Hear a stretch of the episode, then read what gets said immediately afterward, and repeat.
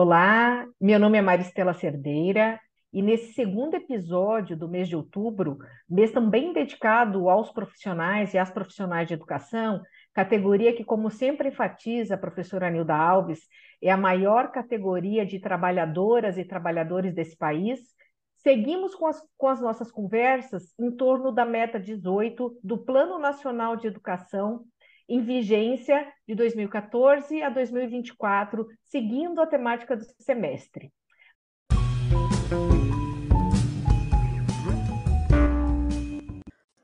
Olá, eu sou Fernanda Cavalcante de Melo, doutoranda em Educação na UERJ.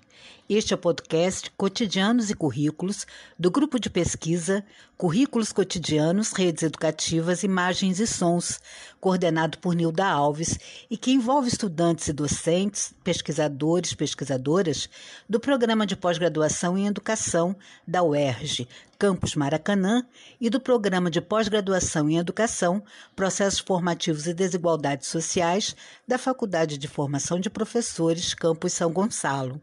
Nesta série você ouve também uma música de Fernando Moura.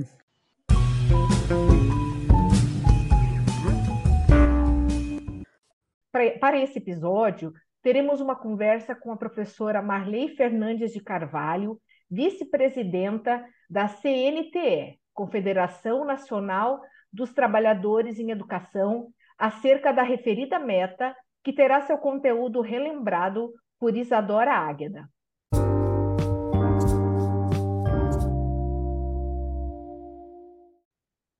Meta 18. Assegurar, no prazo de dois anos, a existência do plano de carreira para todos os profissionais da educação básica e superior pública de todos os sistemas de ensino e para o plano de carreira dos profissionais da educação básica pública tomar como referência o piso salarial nacional profissional definido em lei federal nos termos do inciso 8 do artigo 206 da Constituição Federal. É, eu inicio agradecendo a presença e pedindo para a professora Marley que fizesse uma apresentação de si e também nos falasse um pouquinho sobre a sua relação e atuação no campo né, e na luta com os profissionais na área da educação acerca é, do que propõe, né, do que se propõe a meta 18. Olá, Maristela, olá, Isadora, né, uma honra e um prazer estar aqui conversando com vocês hoje, né, e poder aí dialogar é, com um número bastante grande de pessoas que vão ouvir é, o nosso podcast, né, poder aí conhecer um pouco mais sobre a Meta 18. Então, eu sou professora da Rede Estadual de Ensino do Paraná, né, sou uma professora do interior do estado, mas já estou em Curitiba há 23 anos, falo daqui de Curitiba, é, sou pedagoga da Rede Estadual de Ensino e professora de língua portuguesa. Eu tenho duas matrizes, como a gente diz, na educação, né? Então, foram dois concursos públicos né, que eu é, participei né, e, e que estou na rede já, vou fazer 30 anos de um padrão já no próximo ano, né, como estatutária. Então, é um, é um período longo. E desde que me tornei professora aos 18 anos, eu já atuava em movimento estudantil e daí para frente foi um pulo né, para a luta dos trabalhadores e trabalhadoras da educação, mas eh, de forma muito mais organizada dentro da APP Sindicato, que é o Sindicato dos Profissionais da Educação do Estado do Paraná, da rede pública, e de forma é, também bastante intensa nesses últimos é, seis anos, como vice-presidenta da CNTE, a Confederação Nacional dos Trabalhadores e Trabalhadoras da Educação. Já coordenei aqui o Fórum Estadual de Educação do Paraná, o Fórum dos Servidores, então estou nessa luta educacional e eu digo que eu gosto muito, não é uma coisa né, cansativo, é, é intensa, todos esses momentos de luta, mas não tem profissional da educação sem luta né, pela escola pública e pelos seus direitos. Não tem jeito. Ah, maravilha, professora Marley. É, a meta 18, né, que é a meta escolhida para essa nossa conversa, ela aborda a importância da existência de planos de carreira para os profissionais da educação. É, eu gostaria que a senhora falasse um pouquinho sobre né, as conquistas da categoria a partir né, do que propõe a meta é, 18, por favor. Então, né, é, falar da meta 18, ela dá, assim, um longo debate, né, porque é justamente um dos pilares do que nós, profissionais da educação, defendemos ao longo da nossa vida. Né? Nós defendemos concurso público e carreira dentro da valorização profissional, formação continuada e condições de trabalho, né? que inclui, inclui inclusive a saúde dos profissionais da educação. É, a meta 18, lá, né, em, promulgada em 2014, ela fala de assegurar o plano de carreira no prazo de dois anos, né? Então, o que significa que em 2016 nós já deveríamos ter construído no Brasil planos de carreira para todos os profissionais do magistério, porque o final da educação, porque o final da meta ela fala assim, ó, como referência ao piso salarial profissional nacional, definido em lei federal, nos termos do artigo 206, inciso 8 da Constituição Federal. E o artigo 206, inciso 8, ele vai dizer que os planos de carreira são para os profissionais da educação. Estou distinguindo isso para dizer né, que a meta 18 ela fala tanto de professores quanto do que nós chamamos de funcionários de escola né? A, a, profissional que faz a merenda, o profissional administrativo, o profissional da secretaria, o, o profissional que cuida do pátio, a profissional, né? Os funcionários de escola que nós bem conhecemos. Mas claro que a meta ela se ateve mais né, nas suas estratégias, e são oito estratégias dentro da meta, aos professores. Então, ela diz lá que até 2017 nós teríamos que ter 90% de planos de carreiras efetivados em todo o país para professores. E 50% de planos de carreira em todo o país efetivado para funcionários da, de escola, né? No, em outra é, é, é, estratégia, vai dizer né, que os profissionais iniciantes deveriam ser acompanhados em estágio probatório, em cursos de aprofundamento. E no item 3, que é um item que eu quero chamar bastante atenção também das estratégias desta meta, vai dizer que deve ter concurso público aos profissionais da educação, para professores e funcionários de escola, inclusive podendo ser ofertados pelo MEC com adesão dos estados e municípios, porque tinha muito município que dizia assim: é muito caro fazer um concurso público, é muito dispendioso no país a gente fazer um concurso público. Então, o plano deu conta né, de atender esta política tão necessária para nós. Licenças remuneradas, ou seja, o magistério requer que você estude.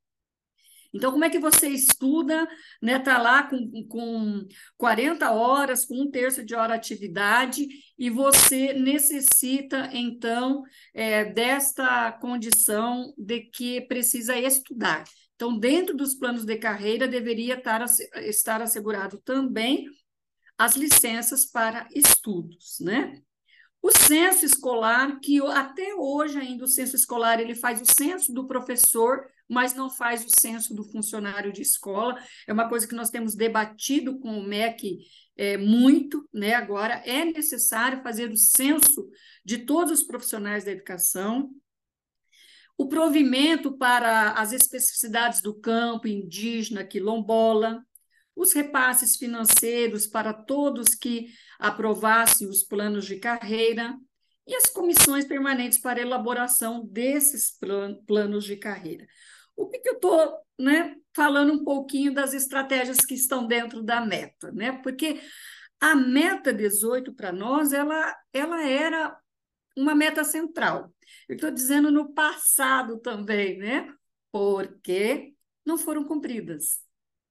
Também a meta 18, assim como parte de todo o Plano Nacional de Educação, da Lei 13.005, a partir de 2006, elas ficaram estagnadas, né?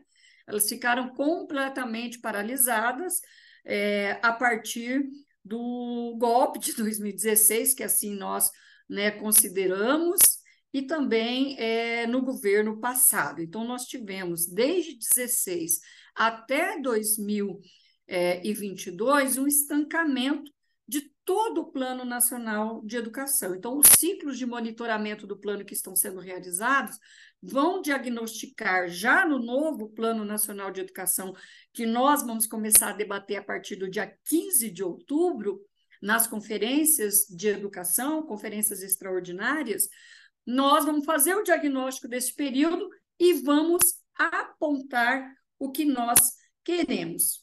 Dentro disso, eu queria ainda trazer algumas é, situações, né? Então, eu disse que não foram realizados planos de carreira, mas pior, um diagnóstico recente mostra, né? É, é, deixa eu pegar o nome da professora aqui também, a professora Márcia Giacomini, da Fineduca, né, tem um, um estudo realizado que os planos de carreira que foram modificados a partir de 2016 para cá, eles foram modificados ao inverso. Os professores passaram a perder direitos e não a ganhar direitos, e não de fato a estabelecer uma carreira que pudesse ser cumprida do começo ao fim né, pelos gestores, tanto gestores municipais quanto gestores estaduais, porque nós estamos falando da educação básica, né? E isso tem a ver com a meta 17, porque a meta 17, aqui na 18 também fala do piso salarial profissional nacional, né? Ou seja, o plano de carreira ele tem que começar no nível médio, que é o que está hoje na LDB, né, para as professoras, antigas professoras normalistas, normalistas hoje formação de docente, né, mas é, ali a carreira, deveria, na sua base da carreira, então deveríamos começar ali hoje com o valor do piso para uma jornada de 40 horas de 4.420, que é o piso de 2023. Só que nesses últimos anos, o que, que aconteceu? Os governos passaram a desmontar as tabelas, ou aquilo que nós chamamos achatar a carreira dos profissionais é, da educação, do magistério, dos professores. Passaram a pagar o piso na tabela só onde não estava recebendo piso. Nós temos o exemplo de Santa Catarina, que uma professora de 30 anos está hoje recebendo 4.420. E uma professora que ingressa na carreira hoje, no seu primeiro ano né, de, de, de magistério, que deveria ser o correto, também está ganhando R$ 4.420. Ou seja, nós tivemos um desmonte, aquilo que nós achata, chamamos de achatamento das tabelas salariais no país inteiro. Semana passada, é, a gente estava em Brasília com todos os sindicatos da educação fazendo essa avaliação, né? E foi uníssono dizer assim: é, o plano não, os planos não foram cumpridos, é, o piso não foi aplicado na tabela, nós tivemos muita dificuldade de liberação para estudos, os quinquênios e os anuênios foram cortados em nível nacional com uma lei federal, a Lei 173. Mas mais que isso, a desvalorização foi tão grande que, olha só, nós temos hoje é, no país 1,7 milhão de professores e professoras. 37 mil da educação básica. 37 mil significa 2% são da rede federal, 639 mil, que significa 35% dos educadores são de rede estadual, e 1,1 milhão, 63% que são das redes municipais, que pega desde a educação infantil, né, é, os municípios.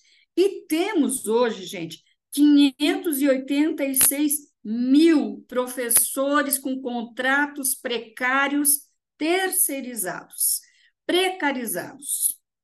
E, obviamente, que nós vamos viver o apagão da educação. Não há professor e professora que fique no seu trabalho sem a valorização profissional, ou seja, sem concurso público, sem plano de carreira sem condições de trabalho né, e sem o atendimento à saúde. Então, veja que hoje é um problema gigantesco. Desses, 40%, ou seja, 253 mil dos 639 mil professores das redes estaduais são precarizados. Mais da metade da rede no país está com contrato temporário, ou seja, aquele professor que entra e não sabe até quando vai ter salário, ou num ano ele tem só 10 meses de salário. Sim. Então é muito é, difícil. É, nós, nós estamos é, num aspecto aí difícil. É, a senhora traz uma questão muito, é, muito importante, né, muito séria, que é né, a, nossa, a nossa pergunta inicial era quais foram as conquistas, né? E a gente só teve retrocessos nessa perspectiva, né, que a senhora nos trouxe é, é, com esses dados. É, o plano, é, é, esse PNE, né, que tem a vigência 2014 e 2024, ele se encerra no ano que vem. Né? É, a ideia é que a gente tenha um novo ciclo, né, um novo decênio, 2025 é 2035. É, o que se espera para esse é, decênio né, é, relacionado ao PNE, mas especialmente a essas conquistas dos trabalhadores né, voltados aos seus planos de carreira, né, aos seus cargos, aos salários, né, mas especialmente o que a senhora também é, nos trouxe, a questão da saúde, né, qualidade de trabalho, enfim, né, todo, tudo que engloba aí o trabalhador da área da educação. Então, Maristela, é, de fato, a nossa expectativa lá na aprovação do plano foi gigantesca, né? Era uma, uma, uma perspectiva é, de, de fato, colocar a educação né, no centro da política brasileira, com essa perspectiva de ter uma carreira, do profissional entrar numa carreira né? Entrar lá para o concurso público, fazer um concurso público é o sonho de todo jovem que sai da universidade, né? Ali de ter a carreira, puxa, eu vou ter, eu vou estudar, eu vou poder ir para o nível seguinte da minha carreira, eu vou poder a cada dois anos ou a cada três anos ter mais 5% da minha carreira, mais 10%. Eu vou olhar lá no final, depois de 20, 25 anos de magistério, eu vou poder me aposentar de forma tranquila. Isso tudo foi quebrado, infelizmente, né? Então, é, a expectativa do que tínhamos e a expectativa da meta, que, era, que é muito positiva, ela não se cumpriu. Esse, infelizmente, é o diagnóstico que nós temos que trazer hoje aqui. Né? Então, obviamente, nós é, já começamos o debate do PNE 2024, 2034, se for aprovado em 25, 35, né? Nós já começamos o debate, vamos trazer este diagnóstico no texto base que está sendo construído através do Fórum Nacional de Educação é, e que vai perpassar em conferências municipais de educação, em conferências estaduais de educação, e em janeiro no final de janeiro de 2024, nós vamos nos reunir em Brasília para definir esse texto né, e que ele seja a base de construção para o novo Plano Nacional de Educação. E claro que essa expectativa é uma expectativa grande nossa, retomar o centro da educação pública, retomar os processos democráticos e dentro dos processos democráticos da gestão está a carreira e a valorização dos profissionais da educação. Nossa expectativa, Maristela, é voltar a ter um plano de carreira que tenha na base o piso salarial profissional nacional para todos os educadores e educadoras, para professores e funcionários de escola, que nós tenhamos, depois ali do nível de magistério, o nível da licenciatura plena, o nível da especialização, do mestrado, do doutorado e mais. Hoje nós temos é, várias carreiras têm doutorado, mas só 6% dos professores da educação básica conseguem chegar o final da carreira com doutorado. Então, de fato, nós vamos ter que atuar muito para que essa valorização profissional já descrita na meta 18, ela venha com uma ênfase ainda mais forte no novo Plano Nacional de Educação que nós vamos construir coletivamente, não só educadores, gestores, né, é, os governos, a sociedade civil, estudantes, pais e mães. Então, é uma expectativa positiva, né? Nós, nós da CNTE fazemos parte é, é, do fórum é, que engloba a CNTE, a Undime, o Concede, né, e nós trabalhadores, é, onde nós fazemos um monitoramento da lei do piso, mas nós já dissemos, não há piso se não houver carreira no país. Ah, é, que maravilha, né? A senhora deu o exemplo é, de Santa Catarina, né? Eu sei exatamente o que é isso, porque sou, né, concursada nesse estado e me enquadrei, né, na sua descrição e, e fico pensando, né? Espero que a gente possa aí ter é, outros cenários, né, nesse próximo decênio, né, e outros movimentos, mas a gente sabe que a luta, né, ela, ela vai ser grande e a gente tem que estar disposto para, né, todos nós precisamos estar dispostos, né, para entrar nessa luta e, e, garantir os nossos direitos, né, nesse movimento é, é, tão importante. É, já caminhando, professora Marli, para o final, porque poderíamos ficar aqui né, horas discutindo sobre essa questão que nos é tão cara, né? Eu gostaria de saber se a senhora tem alguma coisa, né, alguma consideração, né, algumas palavras aí para essa nossa categoria. É, fique à vontade, por favor. Então, acho que, que sim, né? A gente sempre, nós, é, primeiro dizer é, que o magistério é uma profissão de mulheres, né? Nós estamos em três mulheres aqui nesse podcast, mas que o magistério é, no país, é, as funcionárias de escola, nós somos 85% é, da categoria somos mulheres, né? É, tem um histórico todo disso que nós não vamos tratar aqui hoje, mas é, dizer desta desta importância, né? Que uma, sempre foi um, uma categoria também des, desvalorizada na questão do gênero. Segundo, dizer também que é, estamos fortemente organizadas, fortemente organizados nos nossos estados, nos nossos municípios, que vamos atuar de forma também muito forte agora no Plano Nacional de Educação, né, nas diretrizes gerais que vamos debater no Plano Nacional de Educação, e claro que o eixo, né, nós temos um eixo específico dentro do Plano Nacional, dentro das conferências de educação, que é né, o eixo da valorização profissional. Então, nós vamos estar atuando fortemente é, neste momento para retomar no país e não termos que o que mais preocupa a nossa confederação hoje e que precisa chegar a toda a sociedade, os gestores, é que em menos de 10 anos nós não teremos profissionais. Se nós não tivermos de fato uma política pública que acolha nossos meninos e meninas que saem das universidades, que querem seguir uma carreira, mas que não veem atratividade na carreira, não se sentem seguros e não sentem né, uma condição efetiva para dar continuidade no magistério. O magistério não pode ser uma carreira de sofrimento. O magistério precisa ser uma carreira de alegria, de história, de luta, de conhecimento e de muita força política no nosso país. É isso que eu espero, é isso que nós vamos fazer agora nestes próximos anos.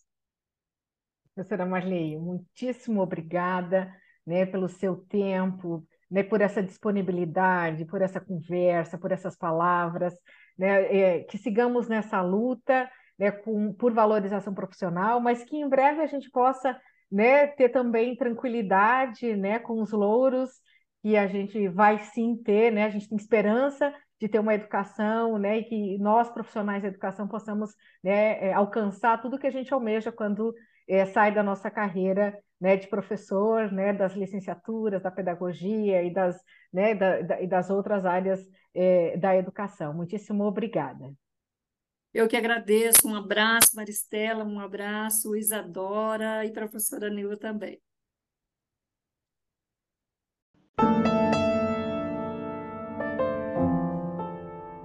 O podcast Cotidianos e Currículos tem a coordenação geral de Nilda Alves supervisão de Fernanda Cavalcante de Melo. Na parte técnica estão Newton Almeida, Isadora Águeda e Júlia Lima. Fique agora com uma música de Fernando Moura.